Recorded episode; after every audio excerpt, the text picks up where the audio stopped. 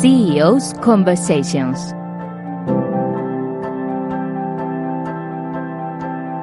Conversaciones con los CEOs. Un programa dirigido y presentado por Luis Álvarez Satorre.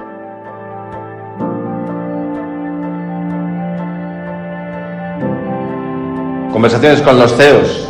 Eh, un día más charlando con estos máximos ejecutivos y responsables de compañías, organizaciones, empresas, proyectos que vienen a contarnos pues, su- pues, sus experiencias, lo que han aprendido en este que yo creo que es una- un recorrido, ¿no? No es, eh, es una aventura que no es mm, digamos una aventura de una sola vez, ¿no? Y en este proceso pues eh, nos cuentan un poco también algunas intimidades en este eh, en esta charla que solemos tener aquí con, con las conversaciones. Hoy tenemos la presencia de Pepita Marín, que es la CEO de We Are Knitters. Hola Pepita. Hola, ¿qué tal Luis? Pues nada, encantado de tenerte aquí en un tema apasionante que no vamos a desvelar para que la audiencia esté tensa y, y todavía no entienda, aunque seguro que muchos de los que nos escuchan te, te conocen. A mí me, siempre me parece interesante empezar, mm, para quienes están con nosotros, eh, entender quién es Pepita Marín y entonces te lo pregunto directamente.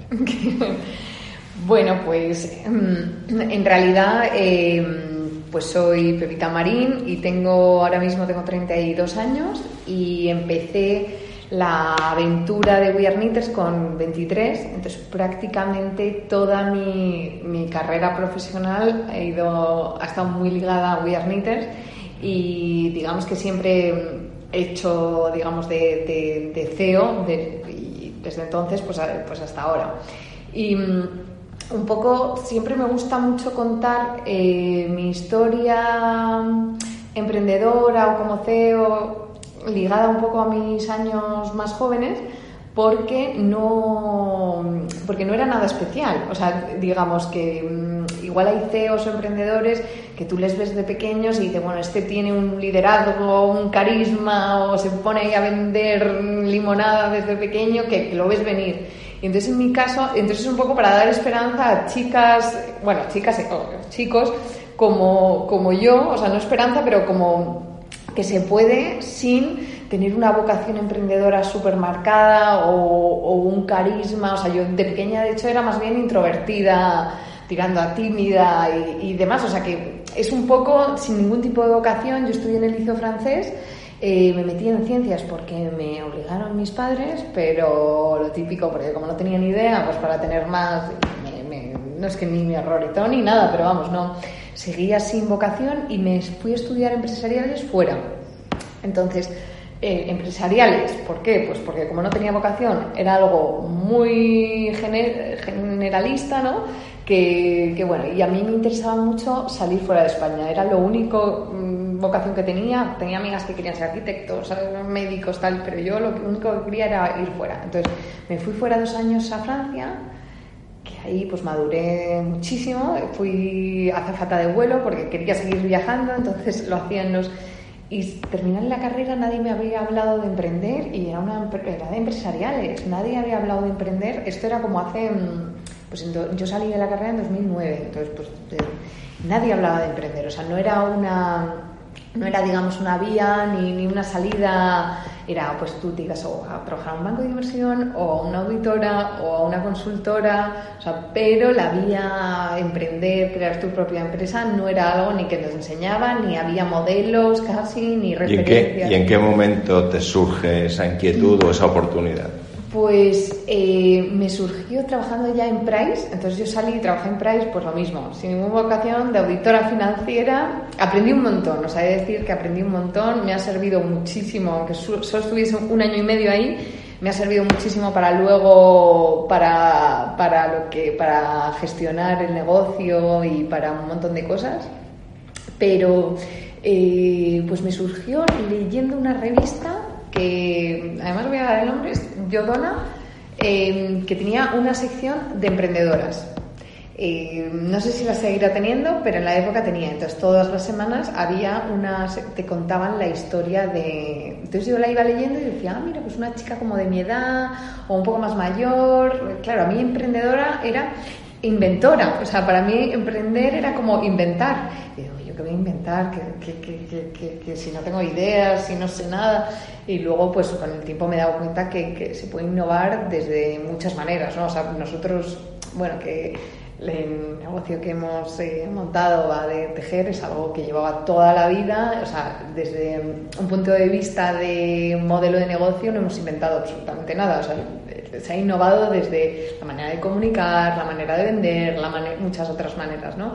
Y de diseñar. Pero, y entonces, bueno, lo leí y dije, ay, pues mira, me gusta la moda, eh, me gustaría emprender, porque yo toda la vida aquí trabajando. Luego, luego volveremos de nuevo ah. sobre We Are Knitters, pero cuéntanos ahora un poco en qué consiste el negocio para que. Sí. Nada, vendemos kits para tejer y ovillos por internet. El modelo de negocio sigue siendo el mismo desde que empezamos hasta ahora, ocho años después. Tiene sus matices, tiene luego todo el tema de experiencia, de comunidad, de... pero el modelo de negocio es y para hablarlo de una manera muy... porque hay muchísima tecnología. Yo siempre he dicho que, que es una de las empresas más tecnológicas casi de España, pero mm, para, es muy industrial, muy tradicional y para que alguien lo entienda, consiste en un negocio de toda la vida que consiste en comprar la lana lo más barata posible en toneladas y venderla en gramos lo más cara posible a través de un margen que viene dado por la marca, la experiencia, eh, los patrones, la imagen y, bueno, un poco por lo que llevamos construyendo ocho años, que es una marca. Bueno, pero tú lees, lees Yodona, lees, eh, oye, se puede emprender. Me gustaba la moda. ¿Cómo es ese primer día que dices, venga, me pongo? Voy a buscar. Voy a buscar cosas en moda porque me gustaba la moda, pero como cualquier niña de 20 años que le gusta la moda y, y demás. Y claro, en moda te das cuenta que o emprendes por precio, bueno, en todos lados, ¿no? O, te diferencias por precio, que es muy difícil con los Zaras y tal, o una diferenciación muy clara que yo no encontré. En esa época estaban modelos de Privalia, de tal, que sí que habían innovado, digamos, en la, en la distribución. Y, lo encontré. Pero fuimos, em, lo vi en Nueva York. Eh, estaba súper de moda tejer eh, vimos a una chica tejer en el metro, era súper cool. Para nosotros tejer aquí era como algo muy pasado de moda, muy rancio y la imagen que estábamos viendo era una chica súper joven tejiendo. Vimos que ahí era una súper tendencia.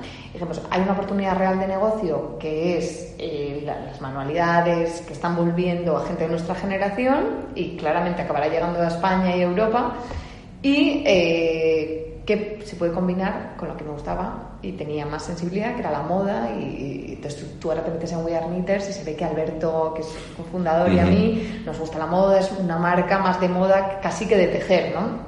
Entonces, bueno, fue la combinación de esas dos cosas y empezó, eh, no como un juego, pero muchas veces me preguntan, oye, qué valiente que dejaste Price para montar Are y digo, no, mira, Valiente es el que con una carrera de 20 años, hijos, cargas familiares, hipotecas y tal, lo deja todo para montar algo. O sea, yo, mi coste de oportunidad era bajísimo. O sea, que es una de las grandes ventajas de emprender joven versus emprender un poco más mayor. Un poco más mayor, las ventajas son innumerables por la experiencia, acceso a capital y, bueno, hay muchísimas.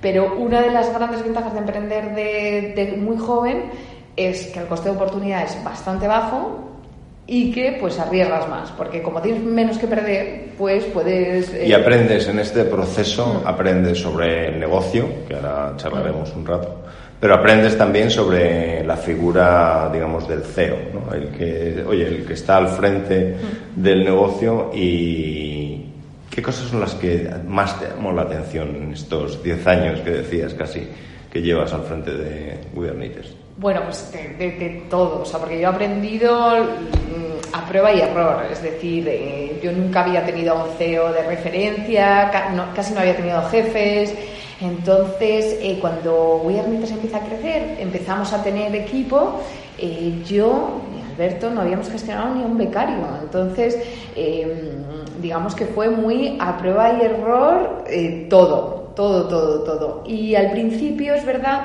que cometes muchos errores. Eh, al principio Guiarnites éramos como una gran familia, era muy, muy intenso, eran muchísimas horas. La gente que queda de aquí, de, aquella época, pues Erika, son como hermanos, o sea, son, eh, hemos pasado tanto tiempo, tanto sufrimiento que, Y claro, en ese contexto, em, luego es muy difícil, eh, cuando todo crece, pues ejercer un poco más de, pues de, jefe y demás.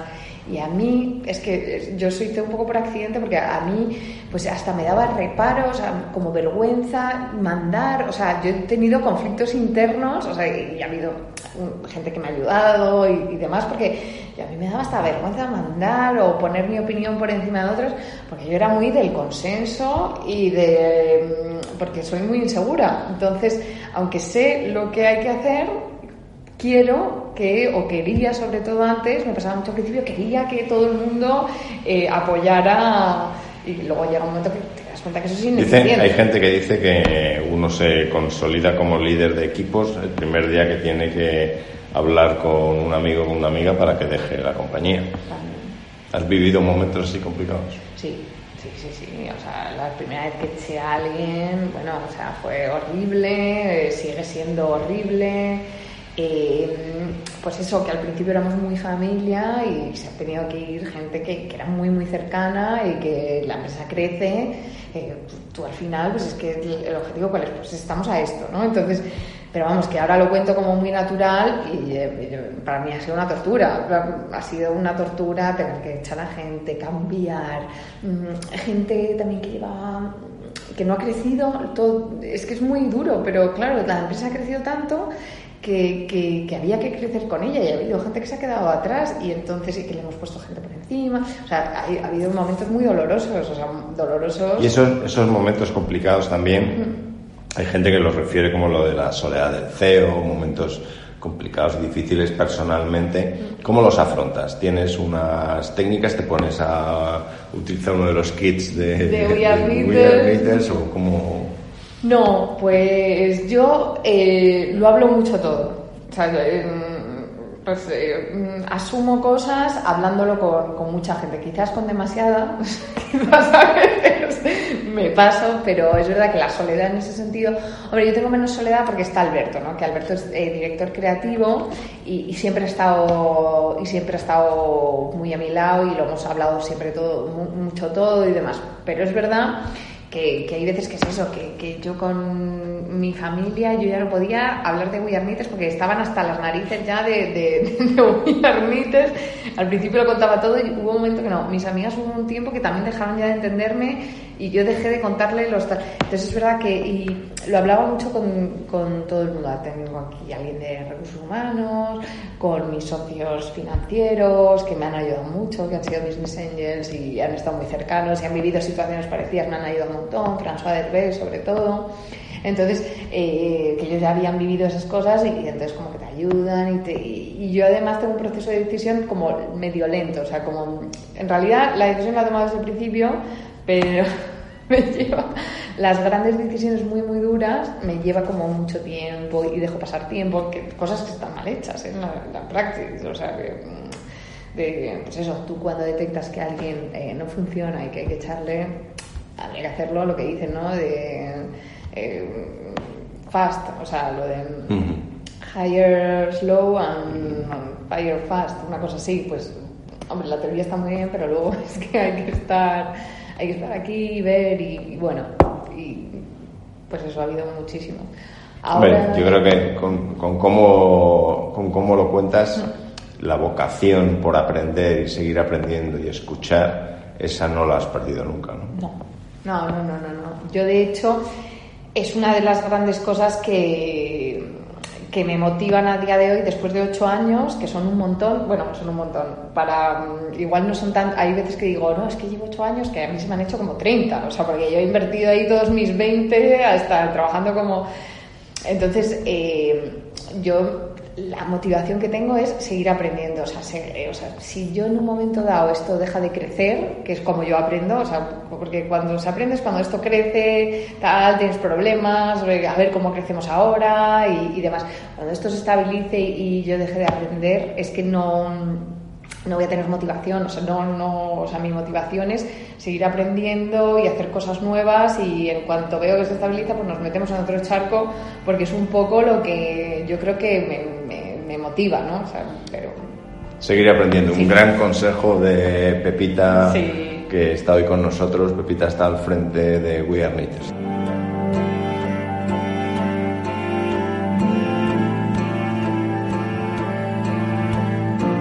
En Capital Radio, conversaciones con los CEOs.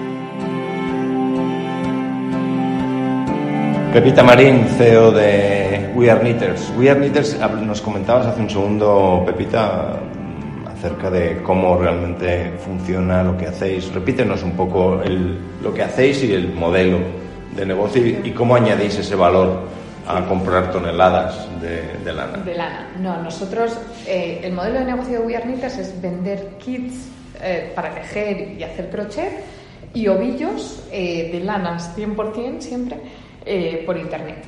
El 99% del negocio se hace por Internet al consumidor final Mm, y, consiste en eso. Nosotros compramos en Perú, compramos siempre lanas 100% naturales, es uno de nuestros valores y sigue desde el principio, que podríamos haber, mucha gente nos decía, oye, ¿por qué no hacéis acrílico?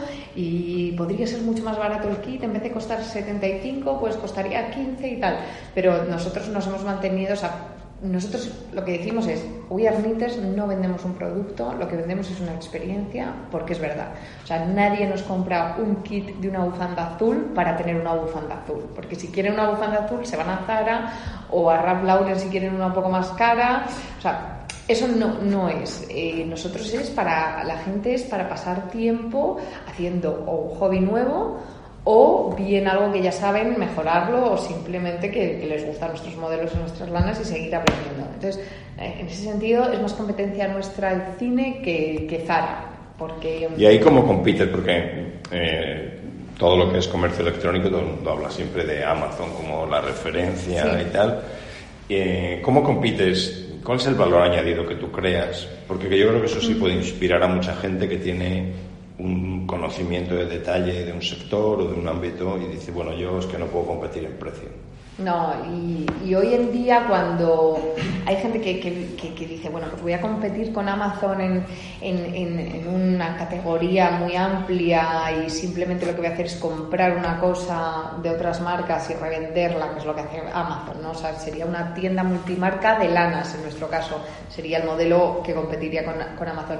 Nosotros, para competir con eso, nos hemos puesto justo en el lado contrario, o sea, Amazon y tiendas de lanas multimarca lo que hacen es suplir una necesidad que ya existe. Es decir, la señora que eh, sabe tejer y quiere un jersey para su nieto en merino rojo, pues mete en Google merino rojo, eh, ovillos de 100 gramos y le va a aparecer Amazon o cualquier tienda de, lanas. Y nosotros estamos justo en el, en el lado contrario, que es las grandes diferencias. Una marca propia, es decir, medio integrada verticalmente eh, que solo vendemos cosas de We Are Knitters y mm, digamos que estamos en un vertical muy concreto que es tejer, pero además es tejer con lanas 100% naturales. O sea, es un nicho muy nicho y estamos ahí.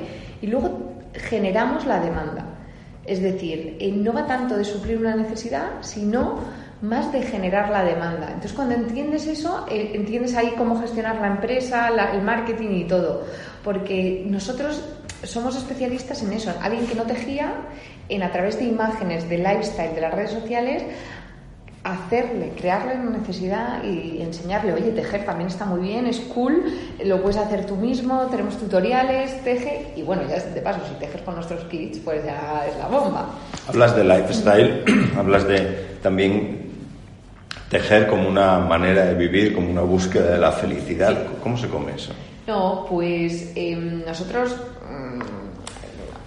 el eslogan es All the Happiness in a Kit, ¿no? Es toda la felicidad en un kit, que parece un poquito pretencioso y un poquito, pero realmente tejer es una actividad eh, con un montón de beneficios para la salud mental y la salud normal, desestresa, eh, da felicidad porque da satisfacción. O sea, cuando no estamos acostumbrados ya a hacer nada con nuestras manos, pero nada es nada, casi ni cocinar, entonces, cuando la gente, sobre todo la gente de mi generación, eh, consigue hacer algo con las manos, claro, nuestros abuelos pues se ríen, pero, pero la gente de nuestra generación es como, estoy tan satisfecha, tan eh, autorrealizada, que da, una, da como una especie de, subidón porque he hecho esto y lo primero que quieren hacer, y es otro de los pilares de We Are Knitters, es compartirlo, ¿no? Porque eh, no es lo mismo crear una marca de moda bueno, que tienes tus redes sociales y demás, puedes ser más o menos activo, pero en el caso de We Are Knitters es, eh, digamos, eh, es, pertenece, en el ADN está la comunidad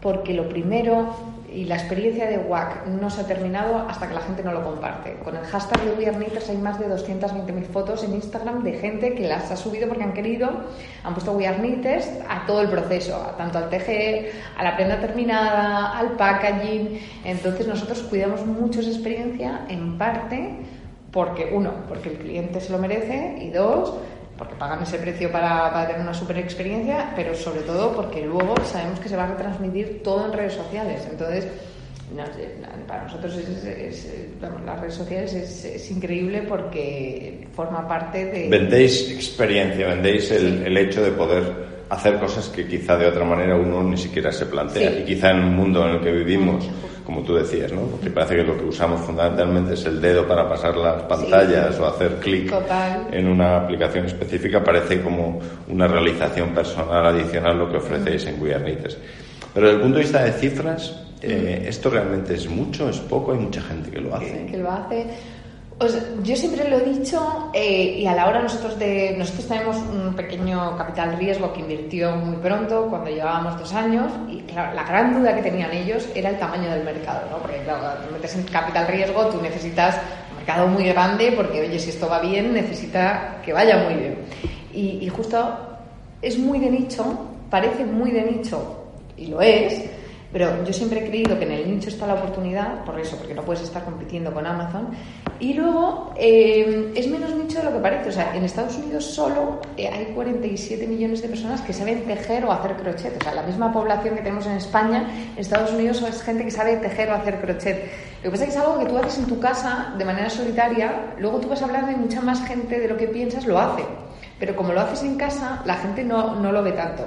Y luego nosotros, bueno, Dicho esto, eh, se llama We en inglés, aunque empezamos en España porque sabíamos que éramos súper ambiciosos con la marca desde el principio y sabíamos que para crecer en un nicho lo que tienes que hacer es internacionalizarte de manera muy temprana. O sea, nosotros casi nacimos fuera. O sea, eh, nuestro primer mercado ahora mismo es Estados Unidos, el segundo es Alemania, el tercero es Francia y España debe ser el quinto o el sexto con un 5% de las ventas solo. Entonces, em, claro, estar en un nicho, puedes tener una, una, marca más o menos grande. Nosotros ahora facturamos más de 10 millones de euros. La gente se sorprende mucho porque es ovillo a ovillo. Son unos 130.000 pedidos al año, eh, pues eso, a 130.000 personas en Alemania, en pueblos, en todos lados. Y, y lo hacemos desde dos almacenes, que uno está en Alemania y el otro está en Estados Unidos. Pero todo el equipo, estamos muy orgullosos porque todo el equipo está aquí en Madrid. O sea, hay gente de Alemania, japonesas y tal, pero estamos todos. ¿Y cómo se prepara un CEO para los siguientes pasos? ¿no? Porque uno empieza a ver, dice, bueno, este mercado me va bien, ¿cómo decide qué otros mercados abrir? ¿Hasta qué punto lo de prueba y error que hablabas al principio es también tu manera de vivir o tu manera de dirigir la organización, la, la compañía? Sí. Em, seguimos eh, mucho con el modelo prueba y error, pero yo creo porque es una manera bastante humilde de decir, mira, nosotros no sabemos lo que va a pasar, no sabemos nunca el kit, eh, hacemos colecciones todo el rato, todos los meses hay dos colecciones, nunca sabemos cuál va a ser más vendido, entonces nosotros estamos como muy preparados para que no nos cueste mucho dinero el equivocarnos, porque asumimos que nos vamos a equivocar. En, en colecciones, por supuesto, pero en casi todo, ¿no? Entonces nosotros yo lo que siempre he intentado es eh, arriesgar, eh, pero eh, poco, digamos con un, con un suelo. Es decir, si me la pego, pues nos la pegamos, pero nos ha costado y que esté muy limitado. ¿no? Entonces, en ese sentido, seguimos mucho así. Es verdad que también eh, nosotros siempre decimos a hombros de gigantes, pero nosotros vemos eh, muchísimo, no competidores de lanas, por supuesto, pero competidores de e-commerce, a Zara miramos muchísimo lo que hacen, me dicen, ¿cómo ponéis el pricing fuera? Eh, pues lo hacemos, miramos cuánto cuesta un abrigo en Zara Japón, cuánto cuesta aquí en España y el diferencial, pues más o menos aplicamos el mismo porcentaje. Luego ajustamos en función de cómo nos vaya. Pero vamos, no tenemos ningún problema, o sea, no tengo ningún problema en decir, no, pues vamos a hacer como ellos, porque ellos O sea, que, y luego tú vas adaptando tu, tu estrategia, pero es verdad que cuando, pues eso, tienes gente que es súper trabajadora tal, pero nosotros somos gente que, que, que, casi todos los que dirigimos We Are Knitters hemos empezado aquí, casi. Entonces es mucho, sigue siendo mucho el prueba error, pero es verdad que según va creciendo la empresa, uno, los errores tienden a costar más dinero, entonces ya tampoco se puede jugar tanto con eso, y luego a mí lo que más me cuesta ahora mismo es la dirección, ¿no? Decir hacia dónde vamos. O sea, ahora hemos hecho todo esto, que es meternos en todos los mercados y demás, en plan, ¿cuál es el siguiente paso? Que, que no es tan evidente. O sea, mucha gente dice, llevar una empresa de 0 a 10 millones es una cosa y de 10 a, los siguientes 50 eh, son otros retos, otros... Entonces, pues yo intento leer, escuchar, eh, conocer a gente, preguntar, porque pues es la manera yo creo que, de aprender. Hablabais de mantener el foco y centrar, digamos, dice, oye, nosotros tejemos con lanas que son 100% naturales, ¿no? Pero ¿cómo evita eh, alguien como tú que está al frente de una organización las tentaciones de difuminarse, ¿no? de, de pronto distraerse con proyectos nuevos, lo que decías, ¿no? Dice, ¿por qué no lo haces en acrílico? ¿O por qué no te vas a otros mercados? Mm. ¿Cómo, cómo se evita eso? Ya, es, es la gran... O por ejemplo, a mí creo que me gusta ver a la moda la tentación de vender las cosas ya hechas, que nos la ha preguntado tantísima gente y al final, una de las grandes claves de, de We Are es la palabra que tú has dicho, yo creo que ha sido el foco. O sea, la paciencia y, el foco. Es decir, nosotros vendemos kits para tejer, sabemos cuál es nuestro cliente y un cliente eh, de manualidades no es un cliente de ropa. Entonces, eh, parece muy obvio, pero eh, no es lo mismo. Entonces, mm, gran parte ha, sido el foco, pero es verdad que poco a poco hay que ir introduciendo cosas nuevas. O sea, introdujimos el crochet, que es otra técnica, pero todo muy relacionado sin salirse del cliente, sin salirse un poco del supply chain que tenemos actualmente. O sea, eh, tomando ventaja un poco del stock que tenemos de lana, pues crochet, petit pois, otras, digamos, otros verticales pero dentro del mismo stock de lana, que al final es un poco lo que es el negocio, el circulante y y cómo mover la lana que tenemos en los almacenes. Y, luego, pues eso, conociendo bien al cliente y viendo qué, quiere o qué. Pero vamos, y para mí, que soy muy dispersa por naturaleza, pues es lo que más me ha costado, pero yo creo que al final ha sido uno de los.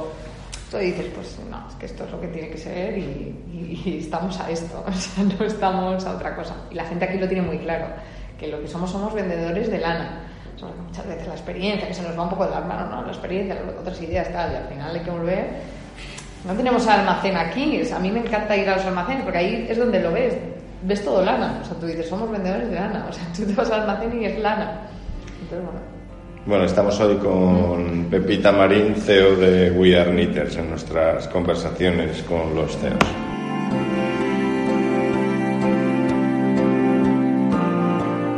Conversaciones con los CEOs, un programa dirigido y presentado por Luis Álvarez Satorre.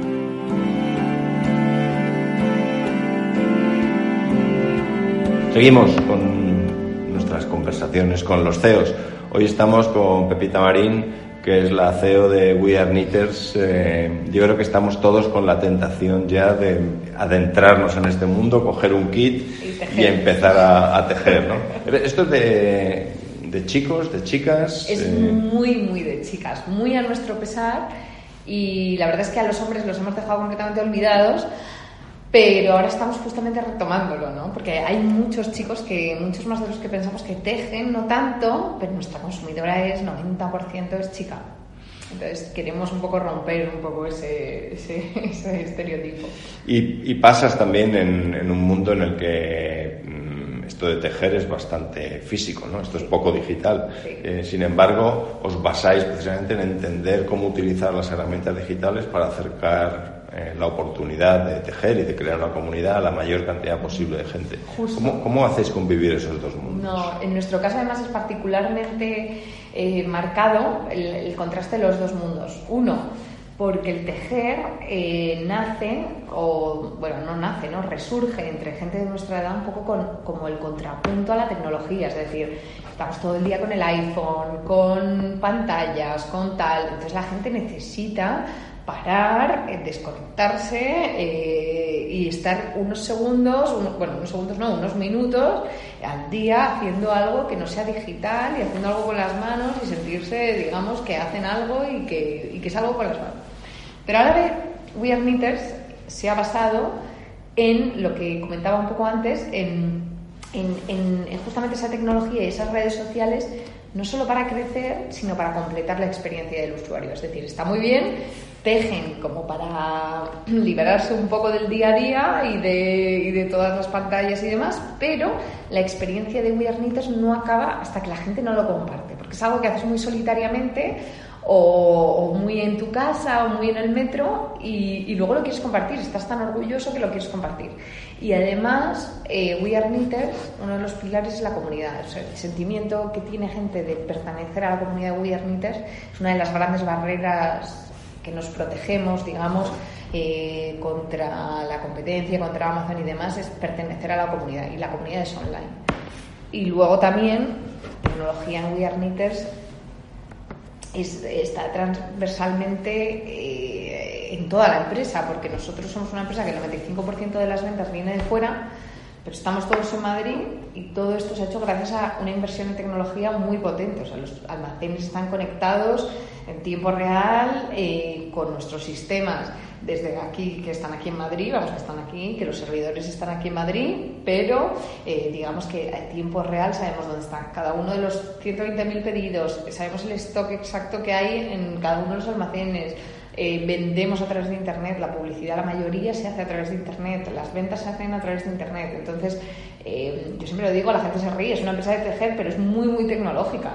Yo, por, la experiencia que tengo viéndolo, mi mujer es una artista realmente, ¿no? además de trabajar en tecnología, es una artista. Y, y creo que tejer ofrece una oportunidad adicional que otras manualidades no ofrecen, y es que puedes estar haciendo otra cosa a la vez. Y eso me parece una virtud envidiable, ¿no? Porque tú ves la, capacidad de, digamos, de producción personal eh, de llegar a, culminar algo, pero que al mismo tiempo puedes estar hablando, puedes estar viendo una película. Total. ¿Eso es una ventaja que tenéis? Sí, es, es una ventaja y la potenciamos. Por ejemplo, tenemos un hashtag que es Netflix, que es como el apocopado de knitting y Netflix, porque hay muchísima gente que lo hace eh, por las noches. En ese sentido nos da una ventaja porque no competimos tanto, ¿no? O sea, mm, hombre, leerte un libro ya es más difícil, ¿no? Leerte ya un libro es más difícil, pero no competimos, o sea, no competimos tanto con, con otros ocios como puede ser ver series y demás. De hecho, mm, les gusta mucho comentar de series en nuestra comunidad, son muy de series, de suelen repetir las que les gustan y demás. Entonces, para nosotros eh, es verdad que es, brutal. Puedes hablar también, o sea, cuando ya tienes eh, práctica, mucha gente habla, de hecho quedan entre ellas para tejer y hablar y tomarse un, café o un gin tonic, que están los gin and knits, que llamamos nosotros, que son, la gente se piensa que la gente que teje es como súper poco animada y tal, no, y al final acaban con ginebra, con lo que sea, o sea, que vivís un universo alrededor del knitting espectacular, ¿no? Sí. Y, y, con la cantidad de información y de gente que tenéis en las comunidades, ¿cómo aprendes de esto que está tan, tan en boga de la gestión de los datos, no? La gestión de los datos. yo, yo soy muy crítica eh, con, esto en el sentido, nosotros medimos eh, mucho, o sea, mucho más que, que creo una empresa media, eh, porque todo es a través de... Mucha gente dice, ¿tú cómo haces para saber lo que tal? Digo, mira, es que llevo ocho años detrás de Analytics, de, la, de, o sea, sé perfectamente cuánto vamos a vender hoy, casi, te lo puedo decir, casi mil euros arriba, mil euros abajo, porque me lo sé perfectamente y veo las dinámicas y somos muy orientados a números, medimos mucho. Dicho esto, dentro del mundo de, startups, de nuevas empresas, creo que, se ha llevado un poco lejos. O sea, tú no puedes medir exactamente todo y la parálisis por el análisis, ¿no? O sea, hay cosas que hay que medir, por supuesto, pero tampoco hay que obsesionarse. Entonces, yo soy muy crítica con eso en el sentido de, oye, tú cambias el carrito y tú eres telefónica, que tienes 80 años de historia y sabes perfectamente el flujo de caja, cómo va a ser, porque está súper tal, tú cambias el carrito, pues lo puedes medir perfectamente y puedes medir cómo ha afectado, pero en una empresa que está creciendo, de nueva creación, que el mismo día que cambias el carrito de la compra, eh, has sacado tres lanas nuevas que nunca habías sacado, luego has hecho una campaña de marketing que nunca habías hecho antes. O sea, son tantas las variables que es muy difícil tenerlo todo medio, todo controlado. Hay muchas cosas que son de prueba y error, es decir, bueno, nosotros hacemos todo esto y mientras los números salgan vemos cómo funciona y otras cosas, por supuesto, medimos, pero bueno. Y en esta, en esta aventura, Pepita, cuando tú estás mirando eh, las cosas que ocurren, te llevarás sorpresas, ¿no? Habrá cosas inesperadas que tú dices, mira, en estos años yo jamás hubiera pensado que, puntos suspensivos, ¿qué es lo que jamás hubieras pensado? bueno. O por lo menos qué cosas son las que cuando las pones en marcha, las lanzas, eh, dices, oye, esto ha funcionado mucho mejor de lo que creíamos. De lo que creíamos, no. Mm, a mí, todavía a día de hoy, o sea, yo recuerdo los primeros pedidos que tuvimos en 2011, que casi aplaudíamos, estábamos ahí Alberto y yo detrás. Y al día de hoy me sorprende a mí misma la cantidad de clientes que tenemos. O sea, yo no pensaba que, que, que fuera un negocio que pudiera llegar a ser de, vender millones. O sea, a mí me dicen esto hace 10 años y no me lo hubiera creído. O sea, como le pasó a mucha gente que no quiso invertir en nosotros. O sea, que les comprendo perfectamente. O sea, yo no me lo hubiera creído. O sea, porque. y el hecho. Nunca pensé, por ejemplo, lo de Estados Unidos. Estados Unidos todo el mundo nos decía, es imposible ahí o vas con 30 millones o es un mercado súper competitivo tal. Y yo tenía como el gut feeling, o sea, era como de, tenemos que ir ahí para hacer crecer y va a ir igual y tal. Entonces, mm, yo tenía la intuición de que iba a ir bien, pero vamos, o sea, a mí me sorprendió, es el mercado número uno, lo hemos podido hacer casi sin caja, vamos al tran, así un poco, un poco como lo hacemos todo. Y entonces esa, esa cosa, o tener un equipo tan internacional desde aquí, o sea, hay, es verdad que hemos conseguido cosas que a priori parecían muy, muy difíciles. Luego de productos y demás, nos llevamos sorpresas todo el rato, o sea, todo el rato. O sea, el que pensamos que va a ser el bestseller tal, luego no lo es y es uno que, que no tiene nada que ver. O ponemos una modelo eh, así y de repente no funciona nada y pones otra. O sea, es que hay tantas, tantas variables que al final es que no hay patrones. Bueno, sí que los hay, pero muy, muy difícil acertar. Has mencionado, Pepita, la caja. Y, lo has mencionado varias veces como parte de la responsabilidad del CEO. ¿no? Eh, ¿Cómo equilibras la parte divertida de pues, crear nuevas campañas, ¿no? trabajar con Alberto en la creatividad, desarrollar nuevos productos, pero al mismo tiempo decir, oye, mira, da igual las muchísimas eh, knitters que tengamos, o los muchísimos knitters que tengamos en el mundo, que si no tenemos, si no hay caja, esto no va a ningún sitio, ¿no? ¿Eso cuál es el papel del CEO en ese equilibrio? No, pues yo creo que es un poco la clave, ¿no? O sea, yo he sido una persona eh, muy, muy eh, obsesionada con la caja. O sea, yo desde el principio eh, sabía que nuestros clientes son los que nos daban la caja, son, son, y entonces eso ha creado toda la cultura, ¿no? O sea, el, cliente es el que nos ha financiado, eh, nosotros no hemos levantado grandes rondas de, inversores, hombre, entró en total 900.000 euros, o sea, muy poco a poco, o sea, al principio 150.000, luego 150.000 y luego ya 600.000, pero muy poco a poco. Entonces nosotros el foco ha sido siempre el vender y es una cultura muy orientada a la venta por eso, ¿no? Porque era muy importante, porque si, si no vendíamos no había caja y si no había caja, se acabó lo que tú dices, se acababa. Ahí se acababa todo.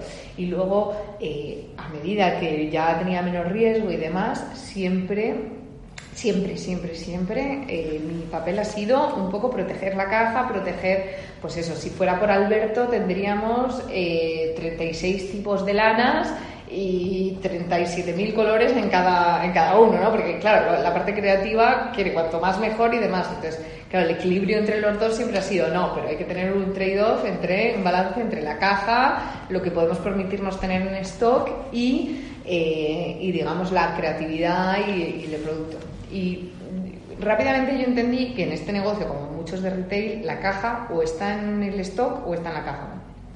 El equilibrio es lo que te puede hacer eh, quebrar, en nuestro caso, porque además nosotros el circulante es brutal por la estacionalidad, porque compramos en toneladas, entonces Entonces, una de las primeras personas senior, la primera persona senior que yo contraté en We Are fue un director financiero muy potente, porque a mí me daba una tranquilidad, eh, digamos, el, yo ahora sé la caja diaria entonces, sé exactamente la caja que tenemos, el stock que tenemos todos los días, sé la deuda neta. Entonces, a mí toda esa parte, el tenerla muy, muy controlada, yo que soy un poquito despistada, el tenerla muy, muy controlada me da mucha tranquilidad para gestionar luego pues nuevas líneas de negocio. Y... Cuando habláis de mm. lana 100%, mm. eh, habláis también, eh, he leído en algún sitio, la importancia que le dais a la sostenibilidad. Mm. Entiendo que también hay una componente muy potente de autoempleo, ¿no? Porque hay gente que también puede empezar a plantearse esto como una oportunidad, no solo de tener ese tiempo. ¿Cómo, cómo equilibráis también esa parte en la que va más allá de mejorar esa experiencia personal o cómo dedica, a qué dedicas el tiempo para ir más allá? Sí, nosotros eh, em, aparte de vender la experiencia, como dices, los pilares siempre ha sido eh, de dónde viene la lana, que viene casi toda de Perú o de Portugal. Eh, es 100% lana, 100% algodón. Las agujas son muy particulares porque son de madera, de, bosques certificados que, se han replantado los árboles, en vez de las típicas de metal, que contaminan más. Luego las bolsas son de pero porque nosotros pensamos que eso forma parte de la experiencia. No es lo mismo tejer con una lana natural que con una lana acrílica, ¿no? El tacto es diferente y demás. Y luego, eh, nosotros no somos 100% sostenibles, ecológicos y demás por los tintes, porque los tintes, a pesar de ser muy buenos, no son naturales. Pues no podemos decir somos 100%. Y siempre está el, digamos, el equilibrio entre la escala, eh, escalar y hacerte grande y ser lo más eh, sostenible posible. Pero yo siempre lo que he dicho es que We Are Knitters lo que más ayuda a la sostenibilidad o digamos a un, a un equilibrio entre es porque tú tejiendo, y esto nos lo dice mucha gente, tú tejiendo te das cuenta de lo que cuesta hacer algo. Es decir, tú dices, oye, estado, vale, es verdad que yo soy muy torpe, no sé qué, pero una bufanda me ha costado cinco horas hacerla es verdad que es a mano y tal, y no sé qué, pero bueno, te has dado cuenta, o sea, has visto el proceso de, de hacerlo. Y luego cuando van a una gran superficie y ven una camiseta a dos euros y medio, pues les hace plantearse. Entonces yo creo que Queer Winters tiene un papel muy activo en la sostenibilidad y un poco en la conciencia un poco de, de, los jóvenes y de la gente, mucho más en esa parte. O sea, también en las lanas 100%, que hay que pagarlas la gente, por ejemplo, los alemanes o los americanos van mucho más avanzados que nosotros. O sea, nosotros en atención al cliente, hasta hace dos años en España nadie preguntaba ni dónde venía la lana, nos daba un poco igual, era oferta, cuánto cuesta, cuánto tal. Ahora cada vez más de España vienen mm, peticiones como las que venían de siempre de Estados Unidos y tal. Oye, ¿dónde viene la lana? ¿Cómo tratáis a los animales? En plan que se interesan un poco más. Entonces, bueno, estamos viendo una evolución por parte del cliente, nosotros intentamos ser los más sostenibles posibles y luego, pues yo creo que eh, damos ese punto de que la gente se da cuenta de lo que cuestan hacer las cosas y a plantearse por qué otras cosas cuestan tampoco fuera. Bueno, Pepita, Pepita Marín, eh, una delicia tener la oportunidad de, de charlar sobre lo que hacéis. Nos contabas al principio que tú dices, yo no nací emprendedora, ¿no? Yo me, me hice. Y creo que eso también ha sido un buen mensaje para quienes nos escuchan, que cualquiera puede, si tiene claridad en la idea, has hablado varias veces de foco, que me parece muy importante. Eh, creo que muy interesante también lo que has hablado de lo que has dicho de que en el nicho está la oportunidad, ¿no? Es la especialización, el entender muy bien cuál es ese valor añadido que tú aportas, ¿no? Me ha gustado muchísimo lo de que sea barato equivocarnos, es decir, hay que equivocarse, pero tiene que ser barato, o por lo menos intentar que no se lleve por delante la, empresa, que creo que, eso es importante. Eh, la virtud de combinar eh, la venta con la creación de una experiencia, con la creación de una comunidad utilizando medios digitales, creo que también es una buena lección aprendida en el día de hoy. Me ha encantado lo del Netflix y el and y, tal, pero que, que, es un mundo, un universo a explorar y por último, eh, qué gran mensaje que en muchas ocasiones, en muchas compañías, se olvida lo importante que es la caja. El tener ese foco del CEO que está enfocado con la digamos, la visión de entender que este negocio está para generar caja y que por tanto esa es la contribución. Y el CEO tiene que estar eh, creando la visión, desarrollando el negocio, pero al mismo tiempo enfocado en asegurar que eso hace sostenible a la compañía. Muchísimas gracias la oportunidad de tener hoy las conversaciones con los CEOs con Pepita Marín, CEO de We Are muchísimas gracias Luis, ha estado muy entretenido.